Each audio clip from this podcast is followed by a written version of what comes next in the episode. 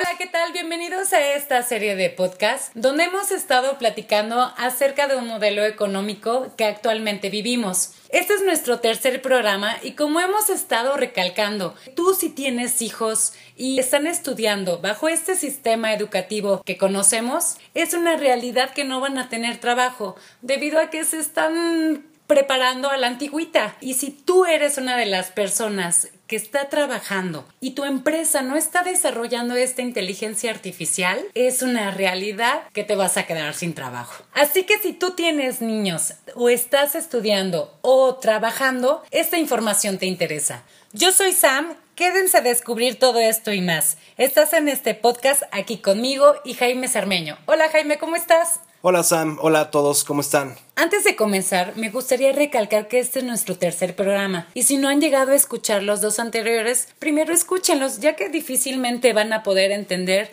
de qué vamos a hablar hoy si no lo han hecho. En el primer capítulo vimos el tema central de este nuevo modelo económico, información que es importante para que puedan entender de qué se trata este tema. Y en el segundo hablamos también de la primera característica de la nueva moneda, la bidireccionalidad, donde también tocamos algunos puntos importantes para entender lo que vamos a ver hoy.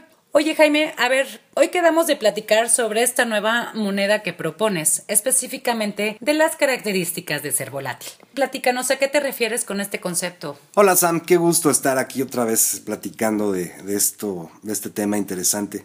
Primero que nada, eh, me gustaría que no se confundieran con el término de volatilidad de los mercados ya que, vamos, a diferencia de la, del sistema económico actual, esta característica que estoy proponiendo yo es completamente distinta. Digamos que para fines prácticos, yo creo que es más fácil que se olviden de plano del, término volatilidad. Las, sobre todo las personas que nos escuchan y ya tienen conocimientos de economía. Claro. A partir de ahora, hagan el esfuerzo de que cuando escuchen aquí el término volátil, recuerden que nos estamos refiriendo a otra cosa. Ok.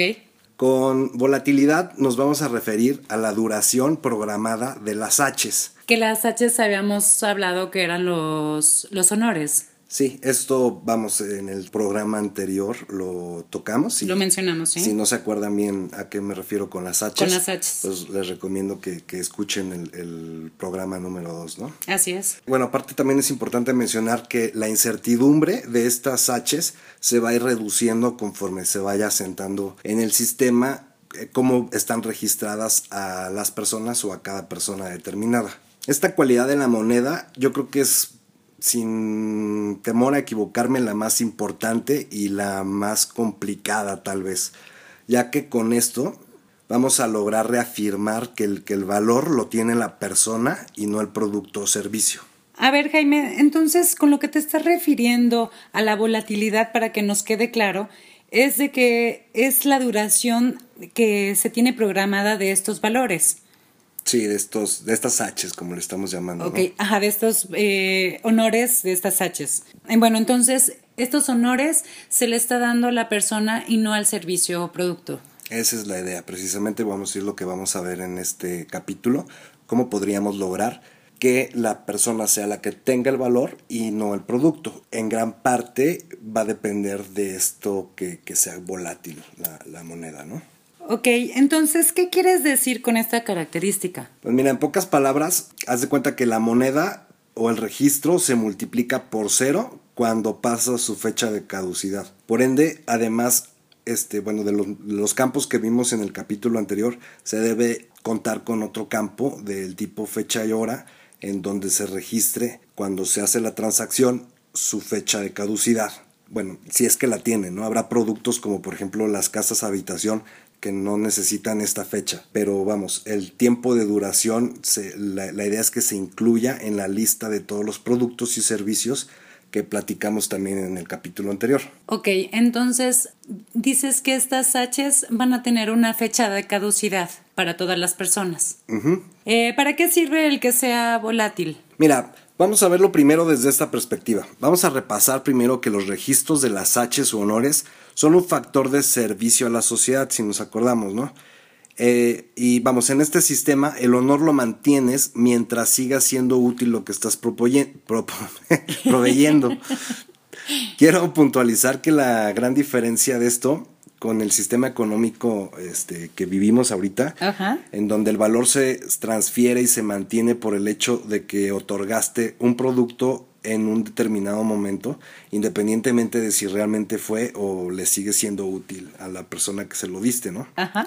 Digamos que de cierta forma este sistema contempla que el valor del producto se lo da la persona y mientras a ella le siga siendo útil, pues le sigue dando valor. Por ende, esta persona que tiene el producto le otorga cierto honor a quien se lo dio. Sin embargo, como este es un sistema social y por lo tanto el criterio subjetivo debe trascender al objetivo, debe ser socialmente, bueno, dicho de otra forma, debe ser colectivamente pactado. Por lo tanto, se requieren mecanismos para asignarle tiempos de duración a cada producto y a cada servicio. Lo importante a entender en esta ocasión es que si la moneda no es volátil o perecedera, volveríamos a caer en que el valor es por el producto o el servicio en el momento de la transacción.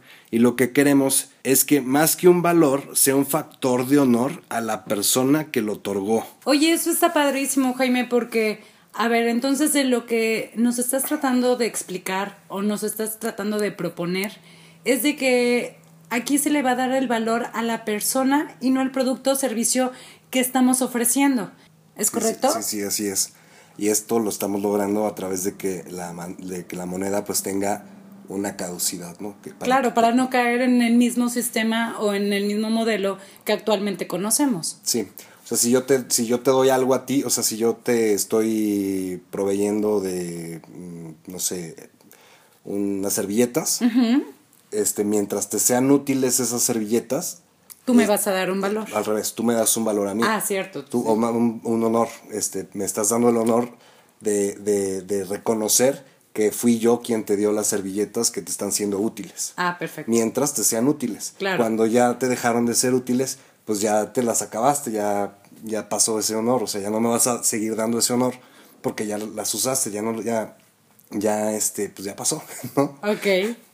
Entonces, ¿qué necesitamos para que se pueda llevar a cabo esto? Mira, para que se pueda llevar a cabo se requiere primero una entidad regulatoria de esta volatilidad que analice eh, la petición de una persona para incluir su servicio o su producto en la lista de la que hablamos el capítulo anterior, en la lista de todos los productos. Ok. Una vez hecho el análisis, se publiquen, por ejemplo, tres opciones para que los integrantes del, po- del poblado en donde va a estar dirigido el producto o servicio vote por alguna de estas opciones. En caso de que las personas no votaran por ninguna de las opciones, pues ya la entidad regulatoria podría asignar el valor que considere mejor. Obviamente esta entidad regulatoria pues tendría que estar integrada por gente que conozca o que, que, sepa darle este, este, este tiempo, ¿no? También se podría hacer peticiones para una nueva votación en un periodo no menor a un año desde la última publicación en donde se haya este, puesto a, a votación para, para que se pueda volver a reasignar otro, otro, otra duración, ¿no?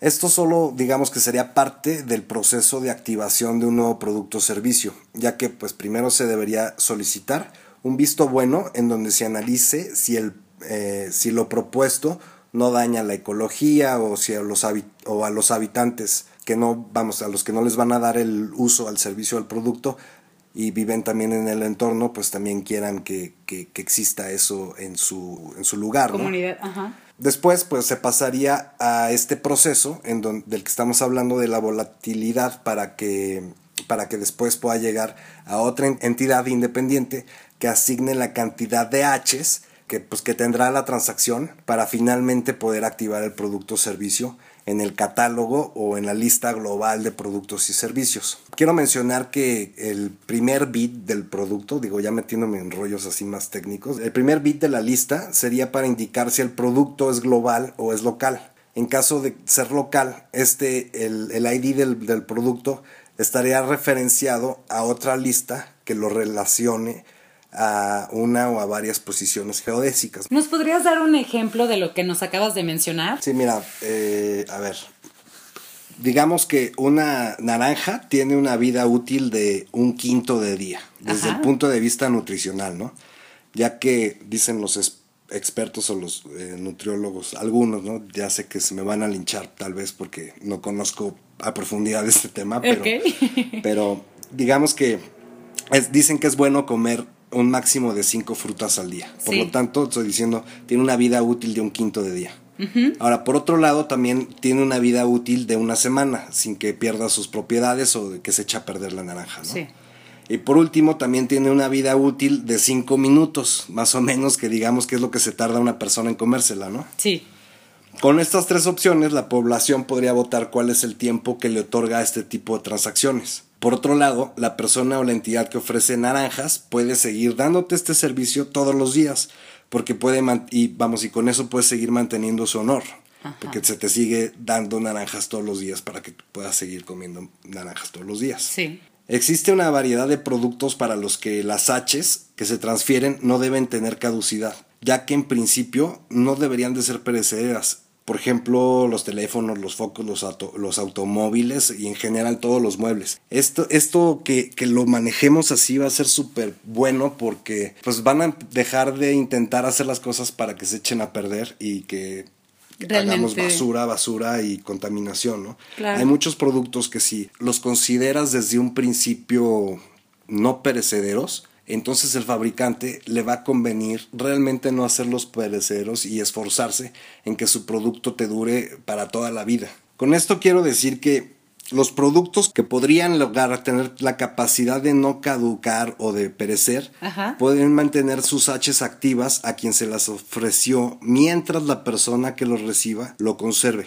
Es aquí en donde los recolectores o los recicladores o encargados de la basura se van a volver fundamentales en este sistema, ya que estas entidades serían las encargadas de indicarle al sistema que una persona desechó o se deshizo de cierto producto, para que entonces la entidad que lo, lo, otorgó pierda estas Hs. Porque, vaya, las personas que realmente eh, quieran producir o quieran crear algo, eh, bueno, se van a esforzar para que realmente el producto o servicio que nos estén ofreciendo eh, sea de buena calidad y no tengan una fecha de caducidad pues a corto plazo, sino todo lo contrario.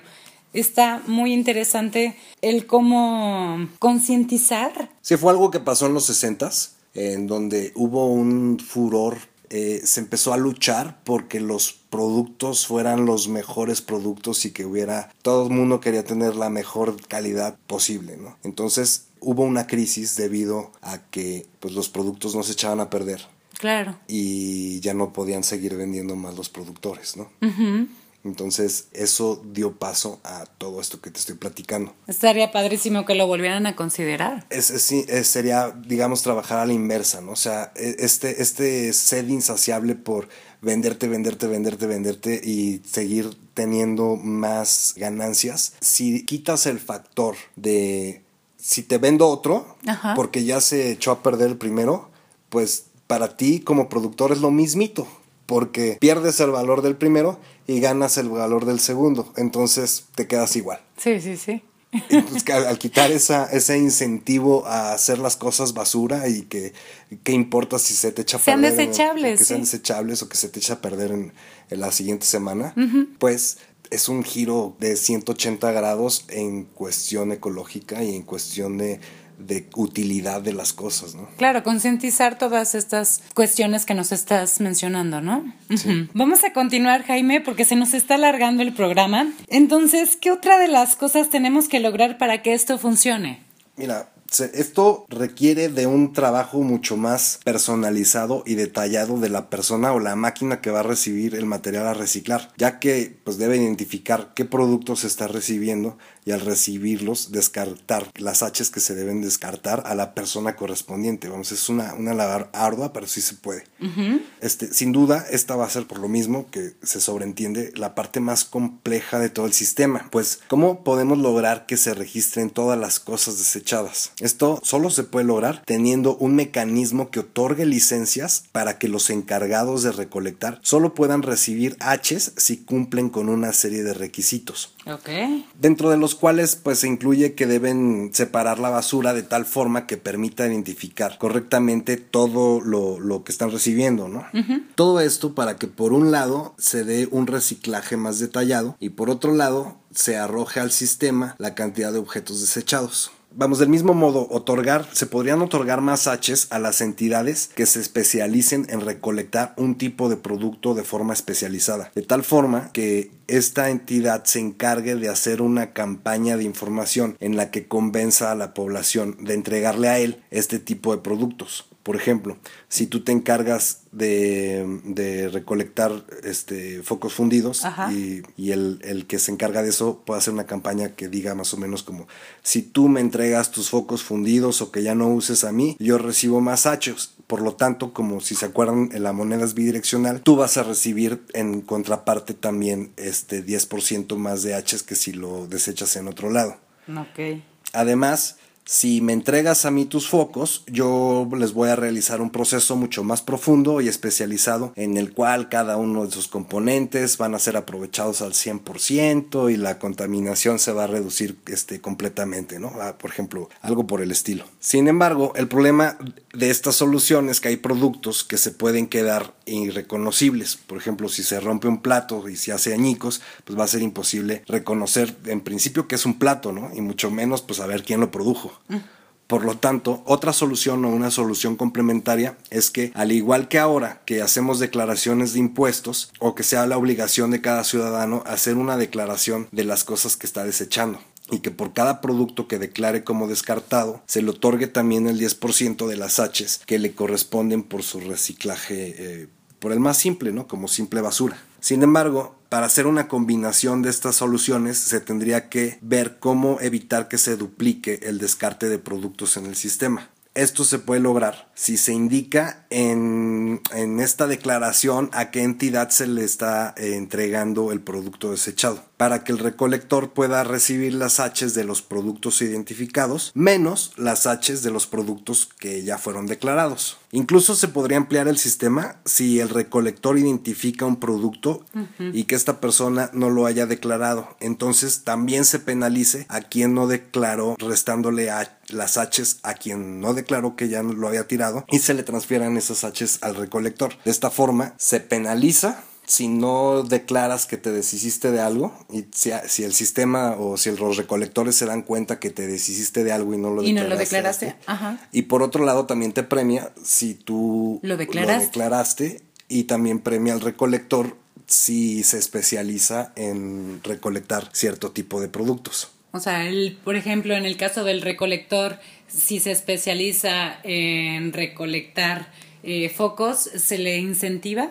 Sí, porque como está especializado en focos, él puede darle más utilidad a las piezas de esos focos que le pueden ser útiles a otras personas y esa, esa, esa, utilidad se va como, como haciendo una cadena de honores en consecuencia, ¿no? Ok. Entonces eso le da mayor honor a todas las personas involucradas en el en, esa cadena. ese proceso. Sí. Ah, está pues, interesante. Además también se puede contar con un algoritmo que identifique a los estafadores en el cual se esté cuantificando la cantidad de transacciones que se realicen, por ejemplo, entre dos personas, de tal forma que si hay movimientos excesivos entre estas dos personas, se pueda identificar o vamos, salga la alerta y se pueda investigar, de tal forma que si dos personas este, deciden transferirse paja de ida y vuelta, si ahí te va una pajita y tú me la regresas y yo te la vuelvo a dar para hacernos de muchas Hs, sí. el sistema se dé cuenta y pueda penarse estas conductas, ¿no? Ah, ok. De igual forma, si la cantidad de productos que tiene una persona es sospechosamente pobre o tenga este mayor número de productos de los que caben en su, en su terreno al que tiene licencia, también puede investigarse. Esto de la licencia y el terreno, pues ya lo veremos Más en, adelante. El, en el momento de ver cómo se va a, a, ocupar el terreno, ¿no? Ok. Me encanta Jaime porque ya nos estamos adentrando más a estas características del modelo económico que nos estás proponiendo. Así que vamos a terminar este podcast aquí y en el siguiente comenzaremos a analizar las últimas características que la moneda sea descentralizada, global y transparente. Así que no se pierdan nuestro próximo capítulo. Comparte para que cada vez seamos más los que participemos en esto. Jaime, ¿me nos podrías nuevamente recordar tu Twitter para que podamos contactarte? Claro, mira, es eh, arroba Jaime alado con doble D y no se preocupen, los siguientes capítulos ya no van a estar tan pesados. Este fue uno de los temas más complicados, sí. como que seguramente han quedado muchas dudas. Ahora sí creo que va a valer la pena que apunten ahí mi Twitter o que me manden todas sus dudas, todos sus comentarios, todas sus mentadas de madre. Sí, claro, ahí las eh, esperamos. y, sé que puedo explicarles mejor si tienen alguna, alguna duda, ¿vale? Escríbanle a Jaime, por favor, y bueno, pues muchas gracias, Jaime. Hasta la próxima semana y tengan una buena. Adiós.